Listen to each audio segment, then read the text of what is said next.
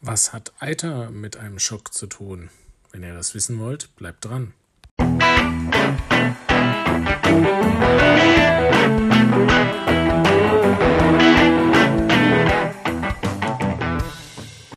Hallo zu einer neuen Folge des Kochbuchs Anästhesie, der Podcast von Anästhesisten für Anästhesisten und welche dies noch werden wollen. Ja gut, heute soll es dann mal um die letzten zwei Schockarten gehen. Mm, wir fangen an, wie schon im Intro gesagt, der septische Schock. Ja, was ist der septische Schock? Sepsis, weiß ich gar nicht, haben wir das mal schon mal besprochen. Ähm, Wäre sicherlich mal eine eigene Folge wert.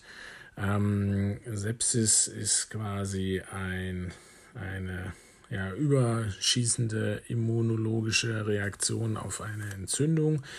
Ähm, der septische Schock ist eine Sepsis und ein Blutdruck unter 90 bzw. ein MAP von unter 65 und einer Katecholaminpflichtigkeit bei ausreichender Volumentherapie.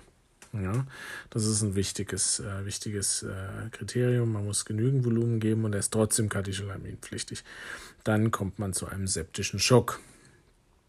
Nun gut, septischen Schock ähm, ja, wo kommt das her? Klar, alle Sepsis-Ursachen äh, können zum septischen Schock führen. Da ist sicherlich eine Pneumonie ist die häufigste Ursache, aber natürlich auch die chirurgischen Infektionen intraabdominal, die Peritonitis oder Cholangitis, Cholezystitis, Pankreatitis, ähm, Meningitis, Urosepsis, äh, Endokarditis, Katheterassoziierte Sepsis, gynäkologische Sachen, Wundinfektionen, Hautinfektionen, Spondylolisthesis.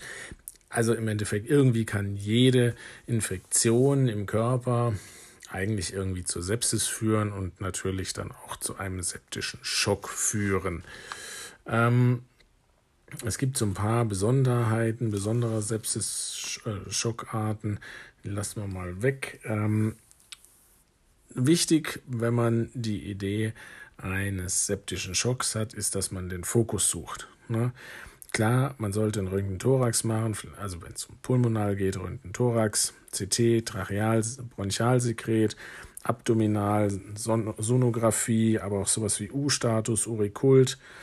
Ähm, ein TEE e kann man machen, um für eine Endokarditis auszuschließen, Liquorpunktion, für eine Meningitis, ZVK wechseln, Blutkulturen, aber man darf auch solche Sachen nicht vergessen, wie die Nasennebenhöhlen, ähm, da ein CT machen etc. Wichtig, Blutkulturen, so schnell als möglich Blutkulturen, ähm, vor allem, wenn es geht, vor der Antibiotikagabe. Zwei, drei Pärchen, also immer aerob und anaerob an verschiedenen unterschiedlichen Stellen. Ähm, am besten Gut, jetzt wird hier nochmal gerade unterbrochen von unserem Kuckuck. Gut, äh, am besten peripher oder aus frisch liegenden, frisch gelegten ZVKs etc. Ansonsten natürlich unter völlig sterilen Kautelen. Sonst hat man natürlich nichts anderes als die Hauterreger.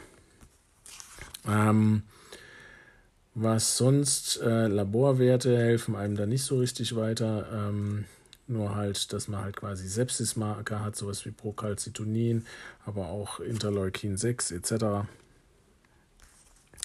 Gut, was machen wir? Ähm, da gibt es ja diese Sepsisbündel mittlerweile. Ähm, wichtig, Fokus sanieren, wenn es einen gibt und der sanierbar ist. Man soll Blutkulturen abnehmen, Laktat messen, ein Breitspektrum Antibiotikum geben und jede Menge Flüssigkeit.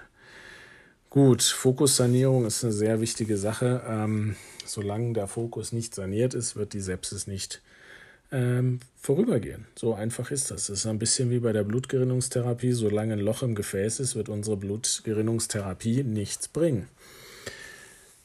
Da sind einfach die Chirurgen gefragt, manchmal auch die Radiologen, ähm, um diese, diesen Fokus zu sanieren. Antibiotika, ganz klar, ähm, da gibt es ja irgendwie quasi die Tarragona-Strategie, die eigentlich, glaube ich, immer noch, ähm, immer noch zählt. Ganz wichtig, früh, so früh als möglich, am besten in der ersten Stunde und am besten in der Notaufnahme und bei manchen Sachen wie Meningitis-Sachen schon prähospital, hochdosiert, breit geben und dann erst äh, nach drei Tagen Antibiogramm machen, klinische Besserung reevaluieren und deeskalieren. Ja. Tarragona-Strategie für die Leute, das um das nochmal kurz zu sagen, ähm, heißt Look at your patient, also deinen individuellen Patienten anschauen, listen to your hospital. Du musst wissen, was für Resistenzen in deiner eigenen Intensivstation vorherrschen. Hit hard and early, das ist klar, breit und früh. Get to the point, das Antibiotikum muss auch da ankommen, wo es hin soll. Bringt überhaupt nichts, wenn man zu geringe Gewebsspiegel produziert.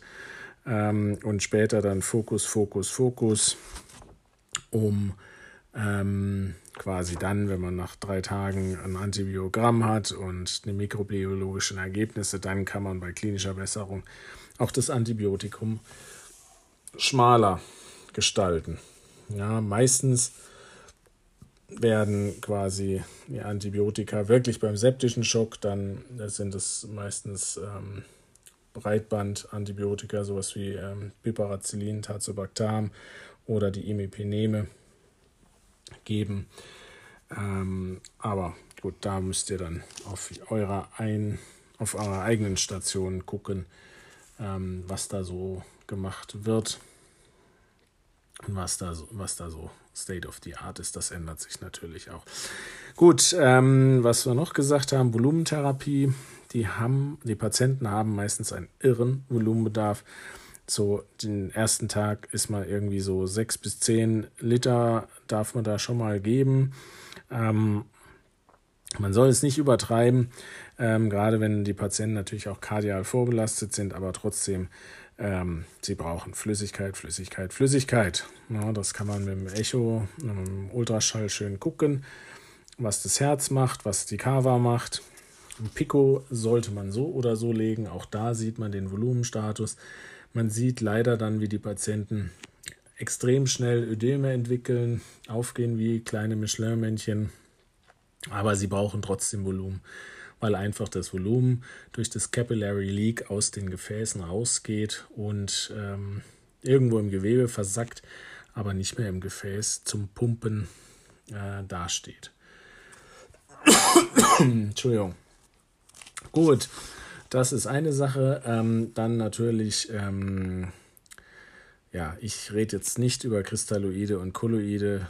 Ich, ähm, bei der Sepsis beim instabilen oder kritisch kranken Patienten, Kristalloide ist im Moment einfach State of the Art. Kolloide vergessen wir mal und ich will mich da auch nicht einmischen. Katecholamine haben wir schon mal besprochen. Noradrenalin ist der Vasopressor der Wahl. Ähm, da braucht er aber Volumen. Ohne Volumen funktioniert das nicht. Ne? Und deswegen genügend Volumen geben, Katecholamine dazu und dann weiter nach Parametern, die man mit dem Ultraschall oder Pico oder Pack oder was auch immer ähm, erhebt. Ne? Genau. Dann gibt es noch, oder naja, was heißt gibt es? gab noch eine Menge adjunktive Therapie, ähm, so lustige wie intensivierte Insulintherapie gab es noch. Hm, Hydrocortison gibt es noch. Ähm, was gibt es hier noch so Schönes? Was habe ich noch aufgeschrieben? Aktiviertes Protein C, das Cycris. Ähm, etc., Immunglobuline. Dann äh, gibt es noch mittlerweile das, das neueste Vitamin C. Äh, ja, also das könnt ihr eigentlich alles vergessen, muss man sagen. Das sind alles, haben nicht, ähm, ja, nicht irgendwie einen Erfolg gebracht hat es nicht wirklich gebracht. Das Einzige, was so ein bisschen überlebt hat, ist das Hydrocortison in der neuesten Studie oder was heißt Studie, in dem neuesten Sepsis Guidelines ähm, sagt man, man kann es noch geben, wenn die Katecholamine nicht funktionieren oder nicht wirken. Ähm, über einen Perfusor ähm, ja, gibt es ganz die, die, verschiedene, verschiedene äh, Schema, irgendwie 100 Milligramm über 8 Stunden und 100 Milligramm über 16 Stunden und dann weiterlaufen lassen. Und da müsst ihr einfach gucken, was bei euch auf Station gemacht wird, wenn es überhaupt gemacht wird.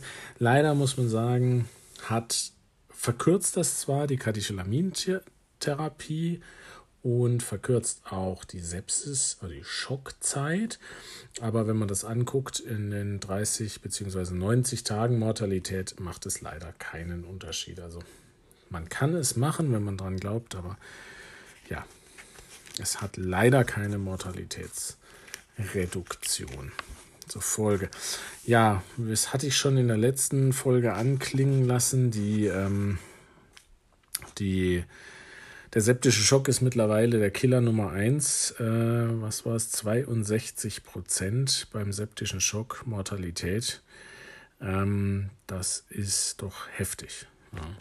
Eine Sache, die ich noch so ein bisschen vergessen habe, ähm, irgendwann wird der Patient Anuhr und man muss sich natürlich überlegen, dass man den an den Filter hängt. Und die Dialysetherapie ist, ist da nicht äh, sinnvoll, weil meistens ja doch zu instabil werden, dass man da einfach sie an den Filter hängt. Gut, das war das Thema septischer Schock. Jetzt hat der, die aufmerksamen Hörer haben jetzt gemerkt, es sind vier Schockarten gewesen. Es gibt noch einen, den fünften, und das ist der neurogene Schock. Ich hänge den hier hinten dran. Das ist etwas, was man sehr selten sieht als Anästhesist oder überhaupt ähm, als medizinisches Personal. Im Endeffekt ist es ein Schock durch ein Trauma des Rückenmarkes und einfach durch eine ähm, Plegie oder Schaden des Rückenmarks wird in den abhängigen Experimentitäten ist der Vagotonus nicht mehr da ähm, und äh, Vagotonus, ein Quatsch, Vasotonus, der Gefäßtonus ähm, ist reduziert und dadurch versackt das ganze Blut in den Beinen. Na, auch das ist mit Noradrenalin zu beheben, Schrägstrich ein bisschen Volumen zu geben, ist aber eine Schockform, die sehr selten vorkommt und ja, einfach zu erkennen. Man muss einfach ein bisschen dran denken, dann ist es nicht wirklich schwierig, sie zu therapieren. So, das war's schon wieder mal mit dieser Folge. Es wäre super, wenn es euch gefallen hat und ihr dann auf iTunes oder ähnlichem eine 5-Sterne-Bewertung hinterlassen könnt. Nur dann kommt der Podcast in die Sichtbarkeit und ja, mehr Leute können über das tolle Thema Anästhesie zuhören und diskutieren. Bis denn, euer Ilja. Thank you.